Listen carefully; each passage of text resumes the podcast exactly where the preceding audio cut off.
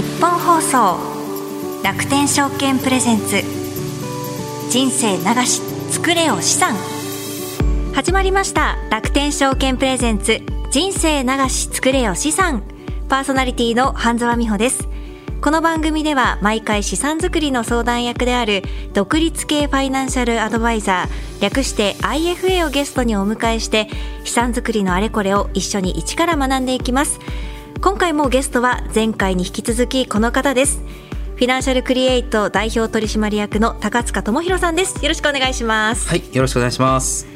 改めてになりますが普段の活動や自己紹介教えてください。はいえー、私はフィナンシャルクリエイトという会社の代表をやっております、えー、金融業界を変えようということで2011年に設立をいたしまして、まあ、日本にお金の教育をしていこうとい。う活動を日々行ってます、はい、個人の方だと家計を強くするサービス、まあ、法人だと財務を強くするサービスとしてコンサルティングまた日々、えー、セミナーや講演会やってます。またラジオも実はパーソナリティの方3曲やっておりまして、はい、まあ、忖度なしのキャラということで、まずまず素晴らしいです本当に。まあ全部喋っちゃおうかなと思ってこの会社で作ってますのであの全て話して、まあ、それができたら僕は死んでいけるなと思ってるんで。金融業界変えて死んでいきたいって僕のテーマあるんで。そうなんですね、はい、それが人生のテーマが、はい。はい、僕あんまりお金儲け興味なくて、えー、あの実際そこをやって死ねたらいいなと思ってますんで、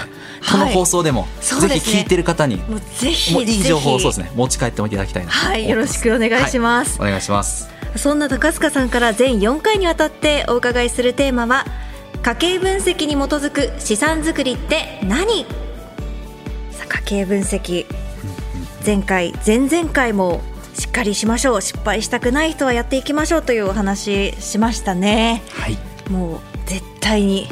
ここだけはやってほしい。そうですね。まずそこをやっていただいて初めて何をやったらいいか見えてくるので本当に失敗しづらくなります、はい、あこのお金使っちゃダメなんだとか見えづらくなるんであの夫婦喧嘩も多分ね少なくなると思うんですよ。えー、そうなんですか？やっぱりちょっと前のめり。ご夫婦でこう同じ方向を向いてるから喧嘩起きないことって結構あると思うんですよ。はい、あの例えば奥様だけが見えてるところとご主人だけが見えてること違うんでお互いそのお金とかもそうですよ。方向性とか共有してないと違うとこがそれぞれ気になるじゃないですか。そうですよね。いやあの人なんであんなとこでお金使うの、はい、って思ってるかもしれないし片方もいや俺ばっかり節約させられてあいつカフェ行ってんじゃんとか思うんですよ。でもそれを2人でこうすり合わせしてやるとうちの家は大丈夫とかうちの家はここが課題だとか多分共に戦うパートナーとしてやっていくんだと思う。そうですね。同じ方向を向くためにも家計分析は重要です。まあこれはあの人生100年自体を豊かに過ごすために、はい、そもそも運用っていうのはもう本当に一つのソリューションでしかないのでそれ以上にもっと大きなテーマがやっぱりあるはずなんです、はい、人生100年時代。本当に老後が長いから取り崩しの期間長いんですね。分析の時のお話しました。人生2つのフェーズあります。主に現役世代と老後。老後が長いってことは取り崩しのフェーズが長いんです。だからこそよりこの家計の自分の管理の達人になっていかなきゃいけないんですよ。だから運用のプロになろうっていうよりは家計管理自体を俯瞰してみていって、自分のお金に詳しくなるその達人になるんだというところで向き合っていただきたい。はい、いうことで話してきました、はい、そうですね。高塚さんには全4回にわたって番組にご出演いただきまして、はい、家計分析とそれに基づく資産作りについて教えていただきます。前回はですね自分の未来に回せるお金をどう運用していくのかというお話ありました、うん、攻め守りの投資だったりとかあとは債券のお話もありましたね、うん、はいそうですね、守りの運用も知らない方なかなか多いんですがまずは勉強から始めていただきたいなと思ってます。そうですね、運用の仕方を学んでいきました、そして今回は家計分析とそれに基づく資産作りについてのお悩みに高塚さんに答えていただきます。そうですね。はい。高塚さん今回もよろしくお願いします、はい、お願いします。楽天証券プレゼンツ人生流し作れよ資産。この番組は楽天証券がお送りします。楽天証券プレゼンツ人生流し作れよ資産。改めましてゲストフィナンシャルクリエイト代表取締役の高塚智博さんをお迎えしています。よろしくお願いします。はい、よろしくお願いします。今回なんですが、家計分析とそれに基づく資産作りについてのお悩み相談ということなんですが、高塚さんが代表を務めるフィナンシャルクリエイトでもそのようなお悩みお持ちの方っていらっしゃいますそうですね。ほとんどの方が何かしらお金のお悩みがあってご相談やっぱり来られますけど、まあ住宅だったり運用だったり保険だったりいろんなことでやっぱり悩みありますよね。はい、あやっぱり気になる方方多いんですね。そうですね、はい皆さんやっぱりこうご自身の人生とか家計を考えるっていうことがなかなか普段からするのが難しいっていうことなんですかね？そうですね。難しいですけどやっぱりこう今新ニーサっていうところもありますしこれからまあ本当にお金物価も上がってきてる中で管理難しいなと思ってらっしゃる方が増えてるのは事実で、はい、その中で何をやっていいか分かんないからとりあえず来てみたって方なんかも増えてきてます、ね、あそうなんですね、はい、あの言われてみたらこうそれってどうなのとかあそうだったんだって思う方もいらっしゃるかなと思うんですが、はい、今回はですね皆さんに実際家計分析とそれに基づく資産作りの考え方についてどのくらい知っていてどのくらい実践しているのか、うん、そしてあのどんなお悩みや疑問を持っているのかというのを街の声を調査してきました。ほうほうほう楽しみです。はい。はい、30代です。会社員です。イデコですかね。あと積み立て NISA も一応全くしてないですね。明細が来てあこれぐらい溜まってるんだなみたいな結果しか見てないような状態なので家庭はちょっと把握まではしないですね。会社員です。30代です。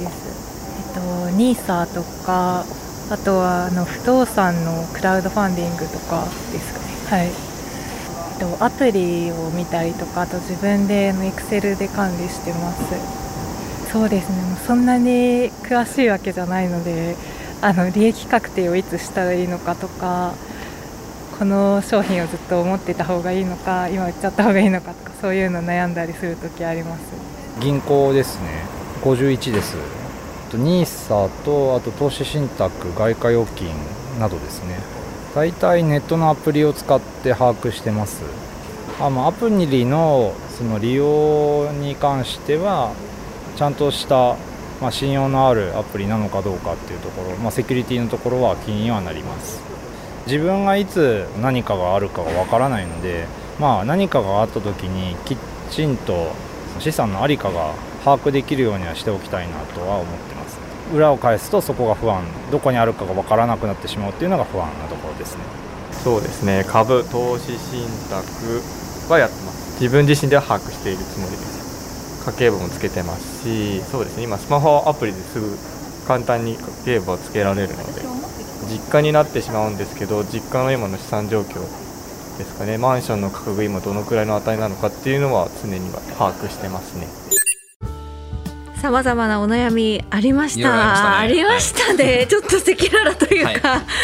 あの個人のこう気になる部分もありましたが、はい、まずあの一番最初の方はもう把握していない全体像もちょっとわからないという方いましたが、うん、こういう方が一番多いじゃないかなと思うんです、ね、そうですね。まああのとりあえずビールみたいな感じで、まああのニーサとかイデコ始めてみた。って方はやっぱり多いです、うん、まあ、あの本当に運用に興味持ったきっかけとしては素晴らしいと思います、はい、ただ一方でやっぱりこう分析ちゃんとやってないと何年後に使うのかわからない。ってまま運用に回してるとたまたま自分が一番必要な時に株価が下落してしまう。これはありえるとは思うのでそこはやっぱり注意していただきたいかなとは思いますね、はい、今株価の下落のお話もありましたが、うん、の利確をいつしたらいいか悩んでますそうですよね。はい、お話もありましたね、NISA と不動産のクラウドファンディングもやっているという話ありました、うんうんうん、このあたり、いかがですか？はい。まあ、クラウドファンディングは別に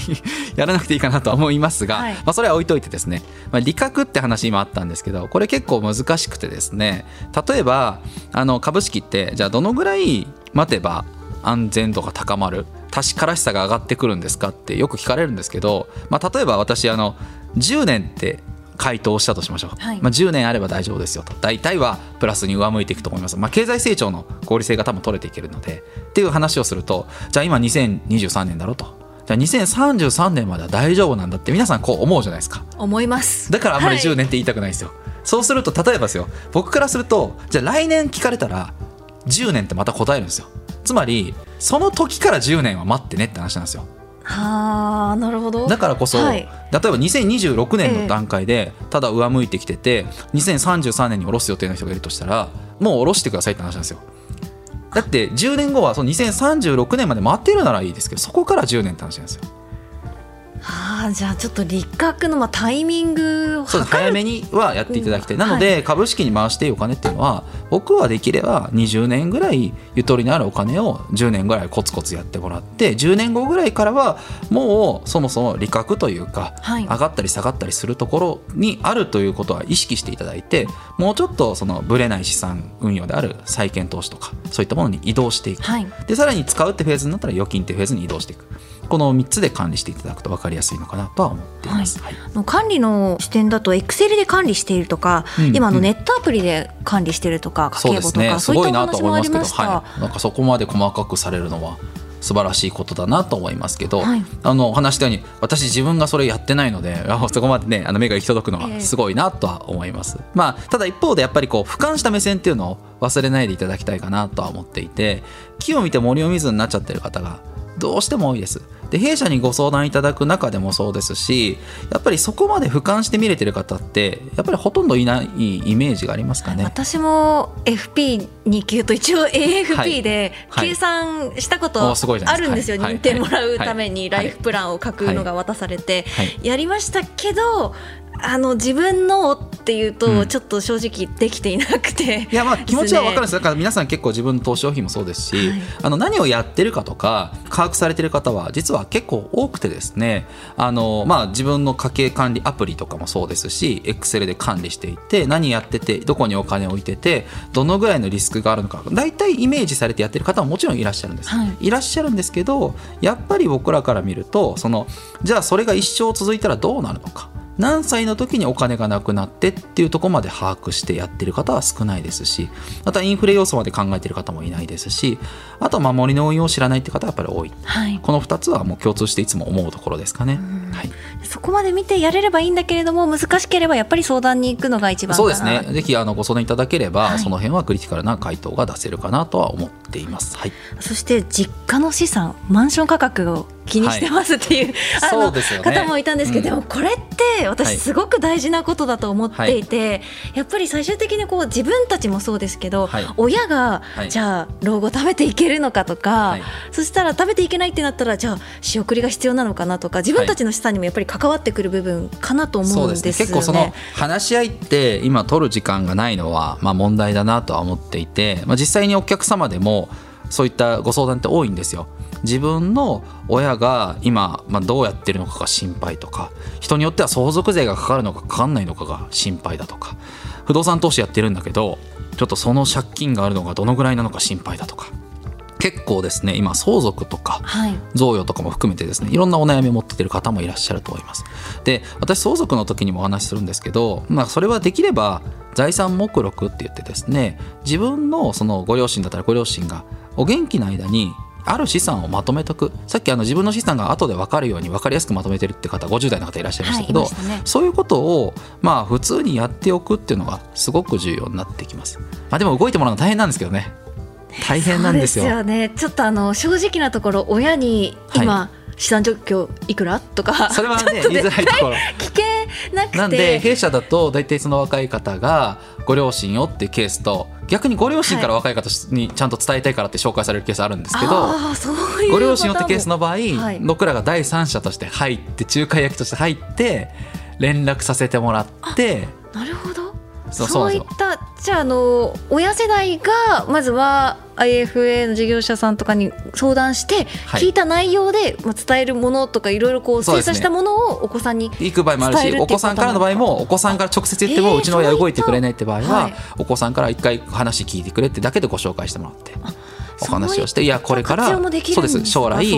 そうですね。あの結局僕らはその方の人生が一生涯ちゃんとお金が持つようにってところにフォーカスして僕なんかはアドバイスしてるのでそうするとさっきお話したように親世代がどうなのかって非常に重要な問題だと思うんですね。なので働き方なんかももちろん同じですけど、はい、そこにももちろん踏み込んでお話をしていきます。今投資した方がいいのかどうかとか、まあ、ニーサとかいろんな話がこう、はい、普段生活してても耳に入ってくるかなと私は思うんですけど、はい、果たしてじゃあ親世代がそこまでそういった投資とかいろんなのをこう知ってたというかニュースとかでも聞くような世代だったのかっていうところも正直それはなかなかやってる方は少ないんじゃないですかね。不安もあるんですよね、はい、今ほど騒がれていなかったんじゃないかとか、うん、そうするとじゃちゃんと管理できてるのかなとか。そうですね。実際にその親世代の方が投資とかに興味持ってやっていくのも重要だと思いますけどやっぱり親世代の方も同じで実際には特に取り崩しのフェーズだと思うんですよ資産の、はい、なので今のままいくといくらで資産がなくな何年何歳で資産なくなるのかとかどのぐらい持つのか。まずはそこを整理するっていうのがやっぱり分析ですよ。そこをやってみてそれをできれば下の世代の方にも相続とかもあるんだったら共有していくこと。それをやっておくとすごくクリアになってきて課題も分かりやすくなると思う。人ってこう自分に課題がちゃんとあるって分かれば動けるんですよ。分かんないまま頭ごなしにそろそろさなんか NISA とかもやってるみたいだよとか言われるとうるせえって思うんですよ。そんなもんだと思うんで。ですよね。だからこそちゃんとその課題を共有してからじゃあそこに向かって一緒に動いていきましょうっていうスタンスでやらせて、で分からなければ私たちみたいな第三者返していただいて何回もやったことあるんですけど、はい。あのまあ親御さんとねあのお子さんで喧嘩になるケースもあります。まあなんか一緒にいらっしゃる場合もあ一緒に来る方もいますし喧嘩する人もいますしすごいなあ仲いいなって。そうですねやっぱりでも知らないことが分かってくるとまたお金って難しいじゃないですか、はい。この家庭内の問題の中でも、はい。ですね。やっぱり絶対なきゃ暮らしていけないし、はい。なんとかしなきゃって思い持ってる方多いと思うんですよね。はあそういったこともあるんですね。はい。皆さんこうお二人でいらっしゃる時とかははい。どういうふうな相談というかそれは親と子がってことですか、それはもう大体相続とかもそうですしあとは親が今はしっかりしてるけど実際どんな風な資産持ってるか親自身もあんまりよく分かってないんですよね。あそうなんですか、はい、なので、まああ、ちゃんと資産の状況を整理させてもらって、表にまとめてでそのまとめるのが大事なんじゃなくてそれはお話したように時間軸ないんでそのまま続けていったらどうなるのか出してみて例えば嫌な話ですけど80歳で何かあったら90歳で何かあったらどんな風に動いていくのかシミュレーションしておくと、はい。結構いざという時困らなくないですか、そうですね。安心材料にはなりますよね。はい。突然起きた時に結局どう動いていいか分かんないから不安なんで、この時はこうしようとか例えば10ヶ月以内に、ええ。あ税金は近くの税務署行かなきゃいけないんだねとか、まあ、いろんなこと分かってくると。なるほどなるほどって動けると思うので、確かにあのーね、税金とかを考えるといついつまでに手続きしてくださいとかそうい。ったことって意外と多いんですよね、はい。制度上の問題とか。それもなかなか自分で情報を仕入れていかないと知らないとかそうですね。わからないとかっていう方も多いと思うんですよね。今このワードだけが例えば家族信託とかもそうですけど出回っていて、中身よく分かってないって方も非常に多いので、まあ、その辺についてもご相談はすごく多いかなとは思いますね。個人で情報収集したいってなった時は、ん。皆さんどうするのがいいんですかね？今やっぱりネットとか本大変とかですけどいっぱいあるじゃないですか。間違った情報めちゃくちゃ多いと思いますし自分でやるっていうのはああ頑張ってくださいって感じですからねいやマジできついですよ。きついだろうなと思います、ええいやだからこそ僕はこの仕事がやれてると思ってるんで、あの相談いただく方も多いと思ってますしいや結構大変だと思います。あそうなんですね。なんかこう興味をこの配信とかも聞いてはい。思ったらじゃあ本とかいっぱい売ってるじゃないですか、ねはい。ネットで調べればバーッと出てきますし、でも情報量が多すぎてはい。どう精査していいか整理していいかわからないっていう方も多いと思うんですよね、でもやっぱり知識がないとなかなかその精査も難しいので、できれば相談した方がですね、まあ、相談って弊社の場合多分レクチャー中心にまず相談もやっていくので、はい。まあ、レクチャーさせていただいた方が時間の節約にはなるかとは思いますね。ああそうなんですね、ちょっともう身近でできることから始めようかなみたいな方も親御さんと本当に話し合いっていうのもさっき言ったように話し方一つで、はい。まあ、こじれちゃう場合もあるのでやっぱり注意はして動いていただきたいかなとは思いますね。ちょ。っと問題になるとまあそうですね。嫌ですよね。お金はでこう問題が生まれてしまうっていうのは。僕らもそういった場合は相談来た場合はなんか慎重にアプローチは考えるんで、はい。なんかまずお子さんから言ってもらった方がいいのか僕らからもう直接お電話かけた方がいいのかから結構考えてお話を持っていくので。じゃあそういったところが不安な方もぜひそうですね、まあ、そうですね、はい。利用していただければいただきたいですね。はい、そうですね。はい。ありがとうございます、早いものでそろそろお時間にはなるんですが、はい。今回もあのお知らせなどありますでしょうか？はい。弊社フィナンシャルクリエイトでは、ウェルコーチというお店を出しております。こちら池袋と埼玉県志木市の丸井の6階の方にお店がございます。また、オンラインでは全国でご対応させていただいています。結構オンラインの対応がまあメインになってますので、はい全国どこでも本当に気兼ねなくあの申し込みいただければと思います。フィナンシャルクリエイトで検索してください。あの例えば先ほどあったようにこう親子で相談したいとか、はいそういった場合はやっぱりお店に行く方が相談をしあいやいやすいんですか？やまあオンラインでも全然大丈夫ですよ、はいあのただ親御さん世代の方が直接お会いしたいって方もいらっしゃいますのでその場合はご来店いただく方もいらっしゃいます。ただ東京だと遠いって方大阪の方とか福岡の方とかももちろんお客様いらっしゃいますけどもそうするとオンラインであの親子で一緒に移ってっていう場合も結構ありますね最近。なるほど。画面で、はい。オンラインでつないで相談していそうです。いただける、はい、あと最初にやっぱりそうは言ってもフィナンシャルクリエイトどんな会社なのかちゃんとサービスを僕は知ってから利用いただきたいと思いますので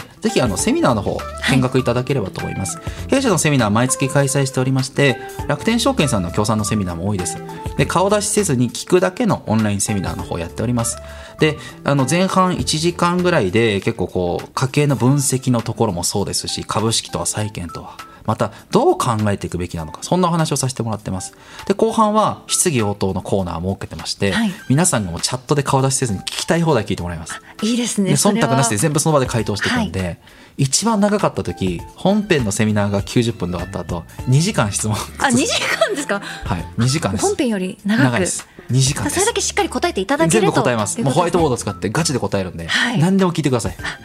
不安な方はセミナーからでまず、はい。聞いていただければ。はい。聞いていただければと思います、よろしくお願いします、はい全部フィナンシャルクレートで検索いただければ載ってますのでお願いしますはい、検索してみてください。はいということで今回のゲストはフィナンシャルクリエイト代表取締役の高塚智博さんでした。ありがとうございました。はいありがとうございました楽天証券プレゼンツ人生流し作れよ資産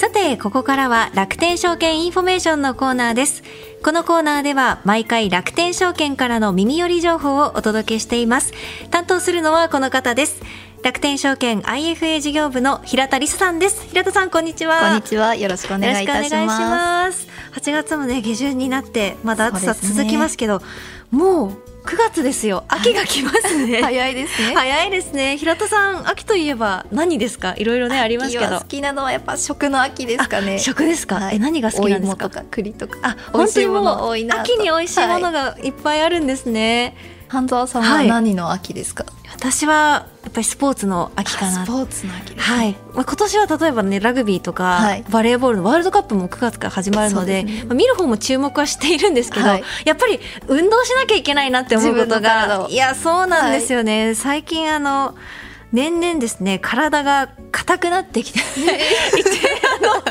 前にこうかがんで床に手つけようとするともうね、はい。つかなくなっちゃって、はい。昔はペタッと手のひらまでついてたんですけど平田さんどうですか？若いからまだ20やっぱお風呂上がり代ストレッチしなきゃなっていうので、はい。心がけてはいるんですけど、はい。やっぱできない日もあったりとかして。え手つきますか？頑張れば一応まださすが。さすがです。本当に。あの本当に年々年々こう動きづらく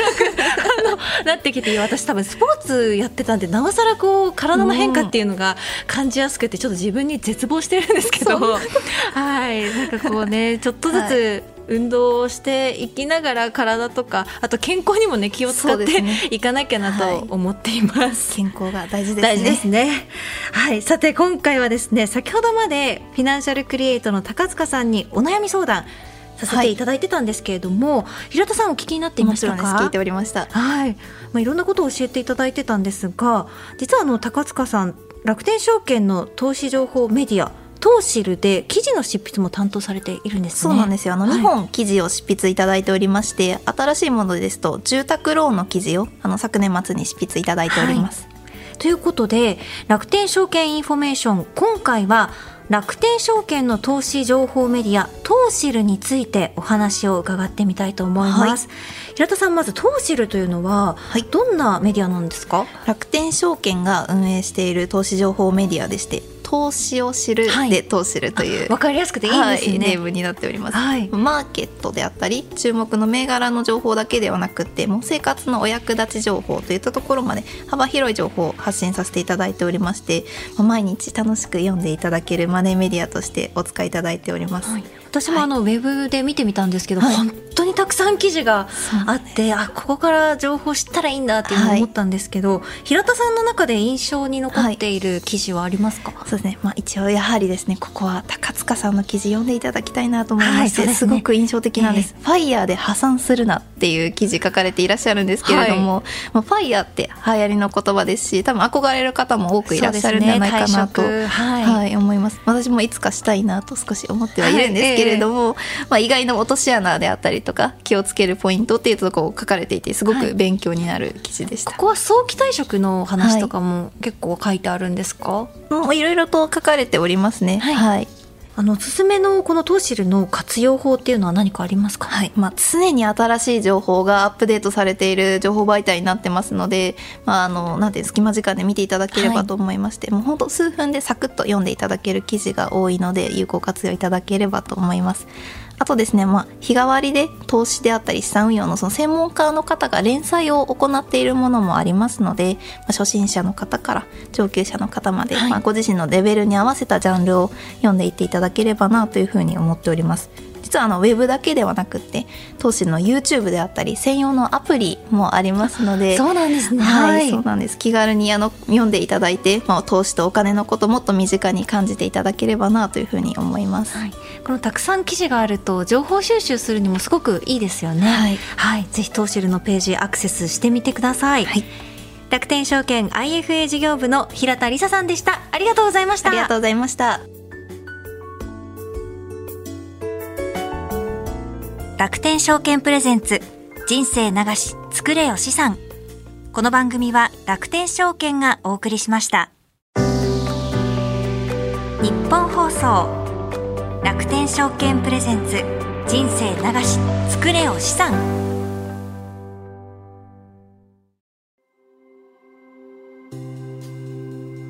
皆様には資産運用において信頼できるアドバイザーはいますか？大変複雑でかつ専門的知識を必要とする金融商品をどのように運用していけばよいのか。ご自身のライフステージに沿った適切な資産運用ができているのか不安といったお客様の声を非常に多くいただきます。多くの悩みを伺う中で最大の課題は身近に適切な相談相手がいないことだと当社は考えています。そのようなお悩みの解決手段として楽天証券は IFA サービスをご用意しています。IFA とは公正中立な立場から皆様に資産運用のアドバイスを行うプロフェッショナルです。ネット証券である楽天証券と提携するアドバイザーが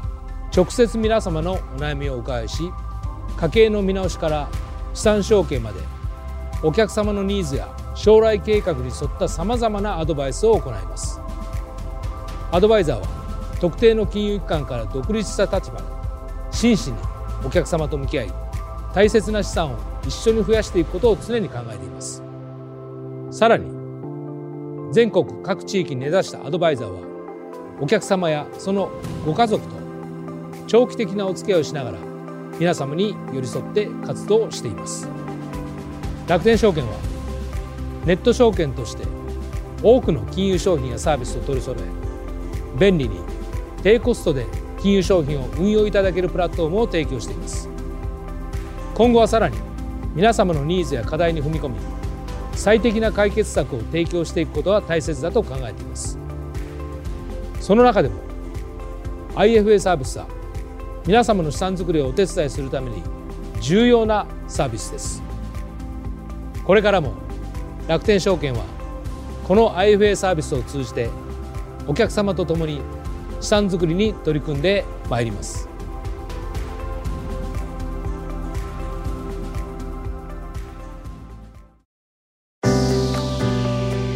日本放送。楽天証券プレゼンツ。人生流し作れよ資産。